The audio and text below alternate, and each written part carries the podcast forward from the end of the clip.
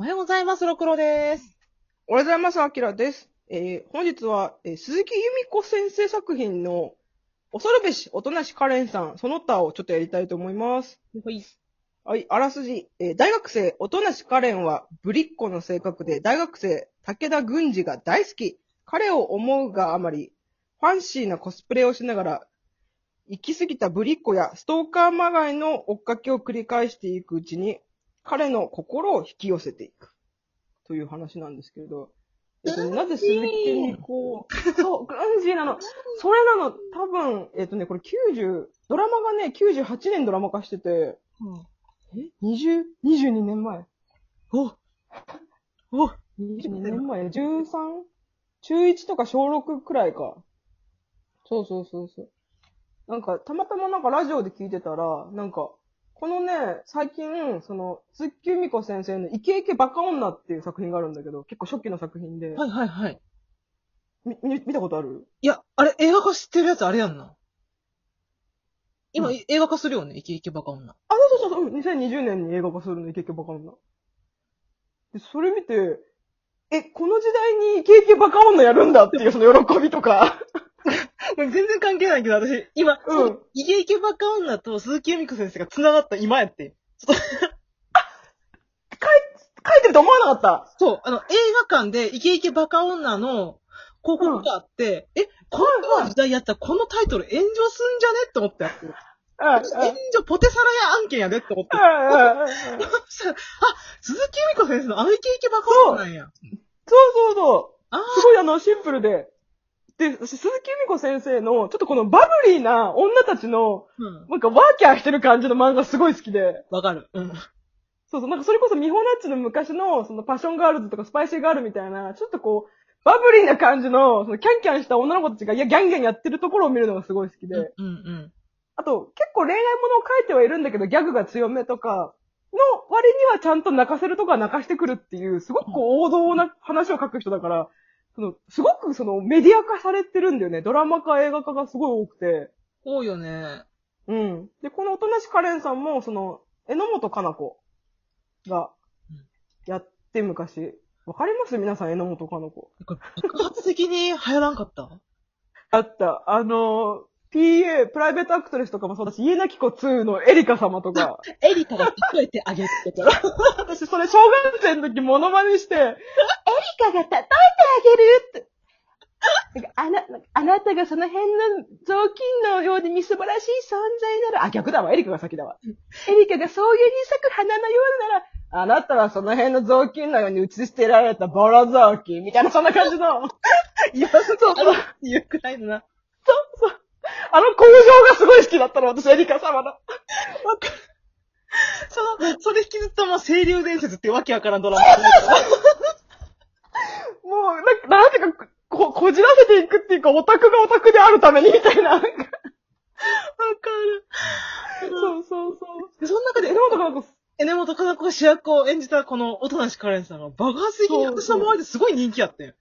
人気あった、人気あった。あのー、もう、まずぶりっ子な榎本かな子も可愛かったし、その、一番多分衝撃的だったのが、軍事を呼ぶときの、ぐー、うん、じーっていうやつだと思うんだけど、じーって。そう、すごいぶりっ子で、で、えっ、と、私、ドラマもコスプレしてたよね、結構。してたしてた。うん。してたよね。うんそう、原作もコスプレしてて、で、そのコスプレがなんか、しかもぶりっ子してるカレンさんさ、あんまり可愛くないんだよ、漫画の。そうそう、可愛くないのよ。そう、全然なんか顔が、なんかシワがすごいいっぱい入ってて、なんか可愛くない。普段の真面目な顔の方がカレンさん可愛いよって感じなんだけど、ぶりっ子してて、そのファンシーななんかいろんなコスプレしたりとか、うんあと一番私衝撃だったのが草むらでうんこしたやつ。あ、やってたやってた覚えてる覚えてる覚えてる覚えてる。そう、カレンさんがどうしてもうんこしたくて、どこにもできなくて、その辺の草むらにしたのを、そのライバルキャラが足で踏んで、なんかどこでしたんだ、おとなしカレン。ここでしたんか、おとなしカレン。ここでかーっていう、その、小回りも全部覚えてる、私。うんこの描写がね、うん。すごいはっきり。照りと輝きと靴を踏んだあの、重さと全部。やってたかも。あーそうそうそう。私、私は、あの、肛門に石鹸入れたのをすごい覚えてる。だっけ、カレンさんがなんか、おえっと、カレンには肛門なんかないとか言って、お尻に石鹸詰めるんだよ。今考えるとすげえな。すごい。だから、ドラマではできないことを漫画でやってんねんけど、うん。そこギャグ、ギャグっぽいっていうかさ。そうそう。なんかそう考えるとドラマ多分すごい、こう、ライトな感じにはしてくれてるんだけど、うんその原作の突き抜け感がやばかったっていうか。分かった、分かった。そうそうそうそう。その、でも、なんで、その、音無しカレンがそういうブリッコキャラを演じたのかって結構闇が深いと思うよな、あれ。そう、そうそうそう。軍事がたまたま、その、か、ね、音無しカレンさんが、カレンさんが、その軍事が好きすぎて、意識するがあまり、大きな声で喋ってたよな。そうそう軍事に気づいてチラッチラってね。チラッチラって見ながら、わーわーって喋ってたら、なんか、んうってえ女みたいなことを、そう。そう、軍事が言ったことによって、もう完全に人間が変わってしまうっていう。そう。あそこですごい赤面カーってしてるカレンさんね、すごい覚えてる。そう。じゃあ、軍事が思うような可愛い女の子になろう、みたいな感じになったのがあれっていう。あれっていうね。結果的にそれがなんか刺さったところはあるだろうからよかったかもしれないけど、私はあの、破天荒なカレンさんがすごい好きっていうか。私なんか、あのー、田舎に帰るシーンめっちゃ好きやねんけど。あったな電車で、田軍事が田舎に帰っちゃったかなんかで、え、じゃあもう、うん。カレンいる意味ないとか言って、じゃあ田舎に帰るからジャージ姿で電車乗ったらうん隣が軍事やったっていう。あったなえ嘘みたいな。ブリはブリッコの姿じゃないみたいなんで。あオンじゃないみたいな。か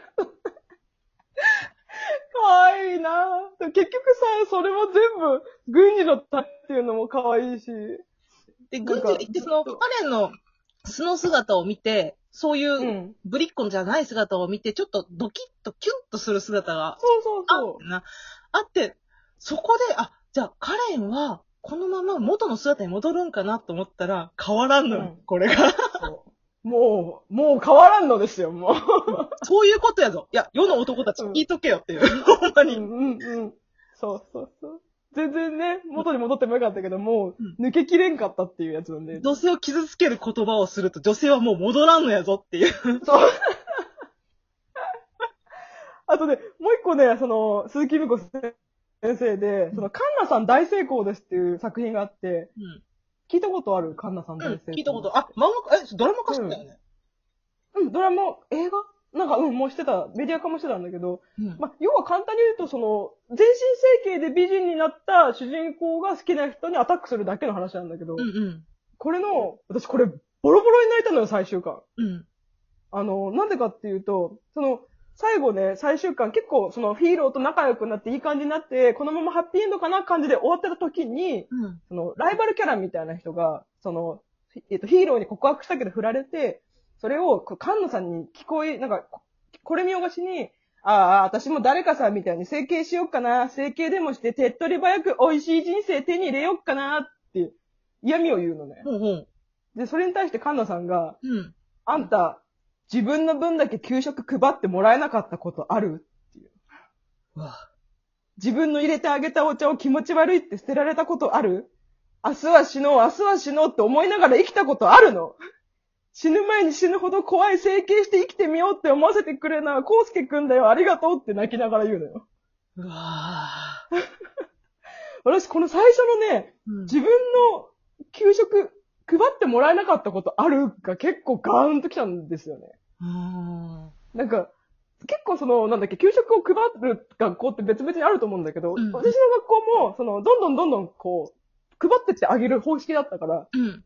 分かって、でも、この人だけ配られないっていう人は、確かに、その嫌がらせされてたり嫌われてたりしたらあってもおかしくないなって思った時に、うんなんか、こんな悲しいことないなって思ったのよ。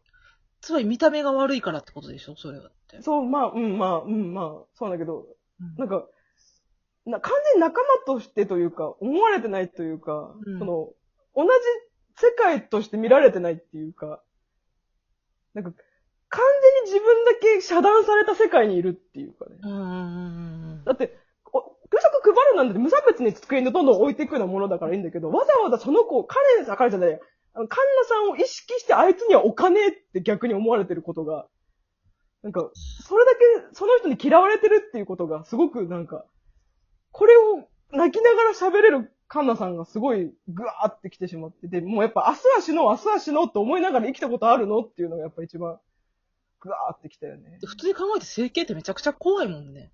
そうそう。下手したらなんか後遺症があってダメになったりとか、腫れたりとかあるかもしれないけど、うまくいくとは限らないのに、でもやっぱり何か変えたくてってなった時に、怖いのに、しかも別に普通にみんなが受け入れてくれる世界だったらこんなことしないで済むのに、ってでもさ思うよ、な。小学生って結構残酷やん。うんそれ、きさっきの給食の話聞いて思い出したんが、うん。男の子で、すごい、えっとね、多分すごい、お部屋じゃないけど、家自体が多分、うん。汚いっていうか、なん、なん、汚い家かっていう。要は孤独とゴミ屋敷みたいな。お屋敷、そう、お屋敷、汚いとかうんお屋敷に住んでる子がいて、すごい匂ってたもん、その子。生ゴミみたいな匂いを常にしてたの。うんうん。やっぱその子の机とか触ったりとかした女、男女関係なく、うん。バッチーみたいな、タッチーみたいな。タッチしてこう、鬼ごっこみたいにしていくのとかも残、普通にあったもんね。うん。それ思い出した、ちょっと。うん。そう、だから別に、その、なんていうのかな、なんか、その白鳥と一緒でさ、醜いアヒルの子と一緒でさ、もう自分たちと違う異質がいたら何かを排除するっていう流れはわかるんだけど、なんか、それが自分に対してなんか、不可抗力で起きてることだったらさ、その子はお部屋の子もさ、うんその子のせいなわけじゃないじゃん。ないじゃない。うん。うん。で、カナさんが太ったのもさ、別にカナさんのせいではないっていうかさ、まあ、カサのせいではないっていうか、小学生の、あ、もう時間がないからあれだけど、そう、でも、なんかそこが、その、なんだろう、ギャグとコメディと、その、なんか、実際の人間味がいいなと思った。